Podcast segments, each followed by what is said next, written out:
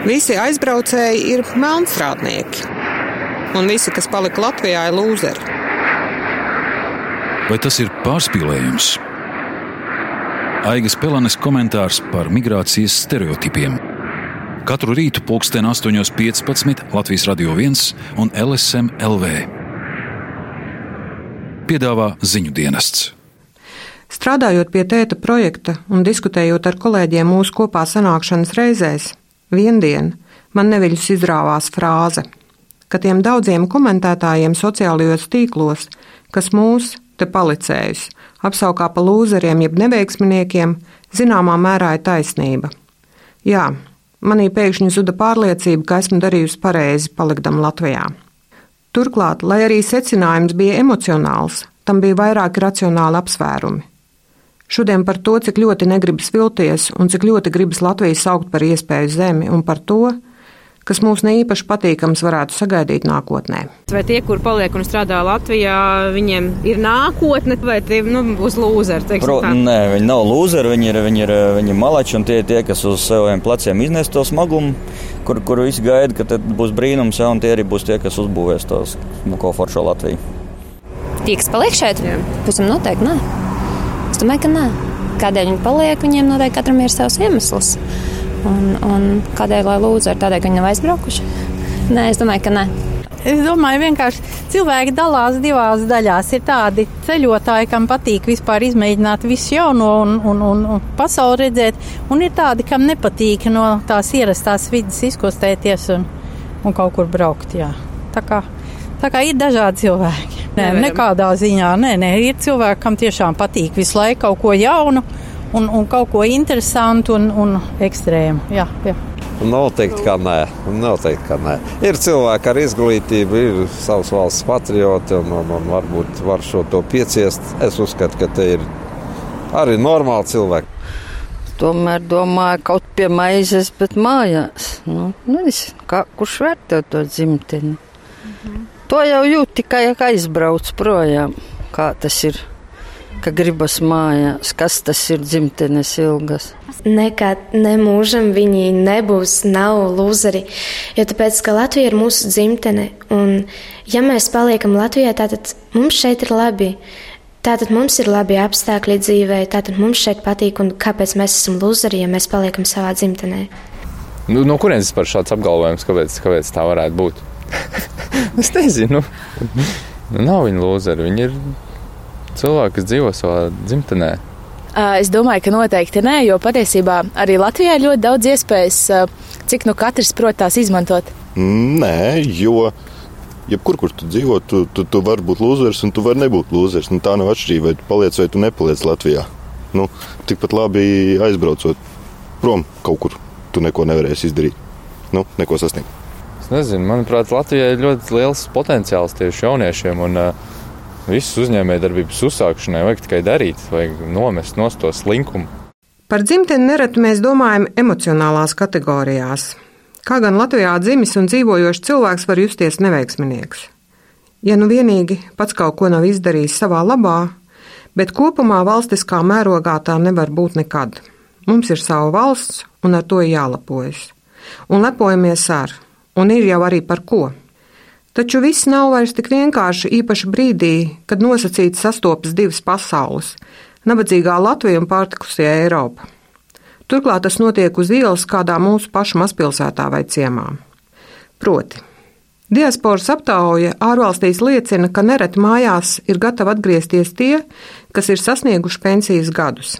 Cilvēki ir aizbraukuši, strādājuši, turklāt nevienmēr tos vieglākos darbus, un tagad Gatava ar Eiropā nopelnīto pensiju atgriezties mājās un baudīt vecumdienas, sēžot savā puķu dārzā. Jautāsiet, kas gan tur slikts? Atbildēšu nekas. Ja vien pāris lietas nākotnē neradīs problēmas, ar kur risināšanu tomēr būtu jāsāk nodarboties jau tagad. Pirmkārt, Latvija jau tagad noveco pārāk strauji. Pēc vairākiem gadiem senioru paliks vēl vairāk. Turklāt, ja mēs paliksim par valsti, kurā lielākais tautiešu daudzums vēlas atgriezties pavadīt tikai savas vecumdienas, Latvija paliks arvien vecāka un vecāka, un to neglābs nekādas dzimstības veicināšanas programmas.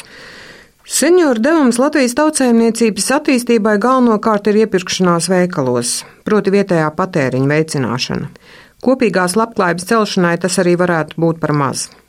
Ja ar Latvijas pensijām nereti sanāk tikai pienam un maizei, tad ar Eiropas gan jau iepirkuma gros būs lielāks.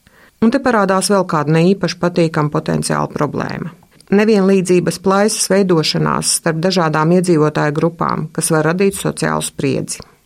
Turklāt atgādināšu vēl par kādu problēmu.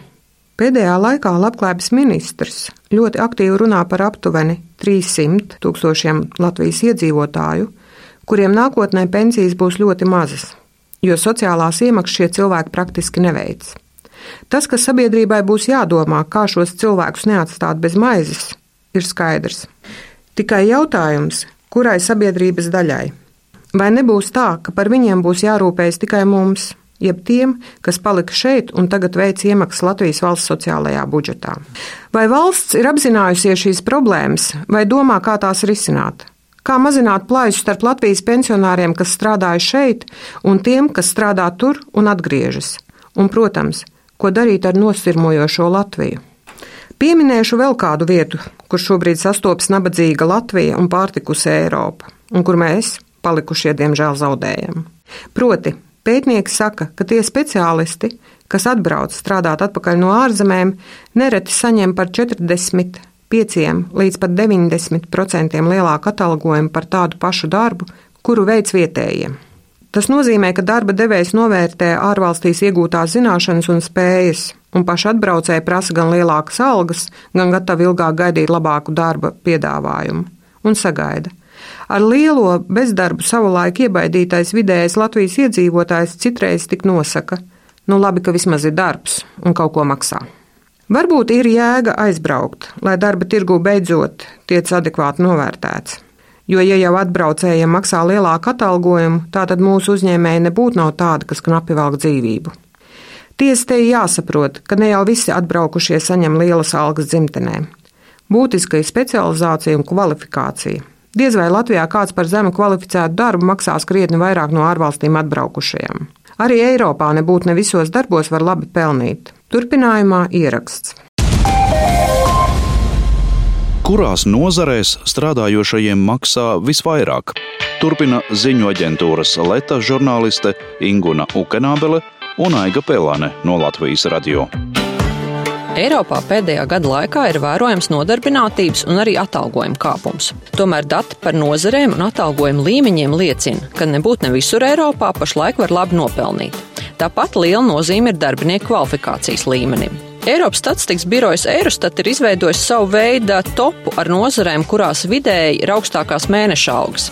Vislielākais līderis tajā ir finanšu un apdrošināšanas nozare. Stabilā otrajā vietā ir informācijas un komunikācija nozara. Tāpat augsts vidējais atalgojums salīdzinoši daudzās Eiropas saimnības dalību valstīs ir enerģētikas nozarē, iegūs rūpniecībā, kā arī profesionālo zinātnisko un tehnisko pakalpojumu jomā tad strādnieki, kas var veikt zem kvalificētus darbus, vairs nav tik pieprasīti Eiropā.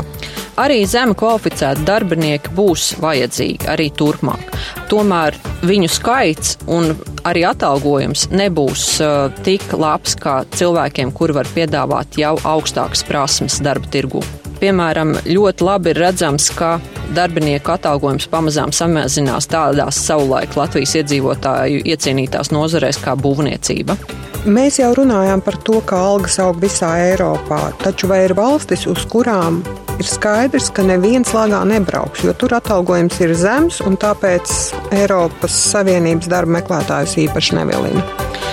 Te ir jāprecizē, kas tiek saprasts ar zemu atalgojumu Eiropā. Tās ir divas trešdaļas vai mazāk no vidējās mēneša algas valstī. Un, diemžēl arī Latvijas darbinieku iecienītās valstīs ir ļoti liels īpatsvars ar zemu atalgotiem cilvēkiem. Vācijā, piemēram, tie ir 22%, Īrijā 21%, arī Lielbritānijā 21% nodarbināto. Līdz ar to šajās darbinieku grupās jau ir diezgan daudz strādājošo.